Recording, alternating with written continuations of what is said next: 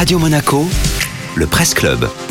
Vous avez pris l'habitude chaque matin de retrouver votre presse club. C'est signé Nathalie Michet, le tour d'horizon de la presse en principauté de Monaco, dans les Alpes-Maritimes, le Var et même parfois ailleurs. C'est le cas ce matin puisqu'on ouvre le journal français Libération pour un reportage en principauté. Monaco, Eldorado pour les frontaliers en quête d'une escapade déconfinée. La journaliste Mathilde Frénois a arpenté vendredi les rues de la principauté pour rencontrer ces travailleurs français qui profitent de leur situation professionnelle afin de goûter au plaisir coupable d'une sortie au restaurant ou d'une séance de shopping. La preuve, d'après Libération, eh bien le monde qui, après avoir réservé évidemment, se bouscule à midi sur les terrasses des restaurants.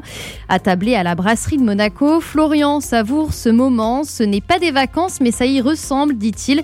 On récupère un peu de liberté. Ce niçois de 28 ans fait partie de ces Français qui, munis de leur attestation employeur monégasque, s'affranchissent des règles du Covid avec délectation. Au centre commercial Fontvieille, l'assistante de direction d'un cabinet dentaire a repéré une autre méthode. Certains patients font exprès de prendre rendez-vous et sous couverture d'un besoin médical, ils vont chez le coiffeur, au restaurant ou dans les magasins, avant ou après. Alors chez le coiffeur, justement, la fréquentation s'est accélérée d'un coup.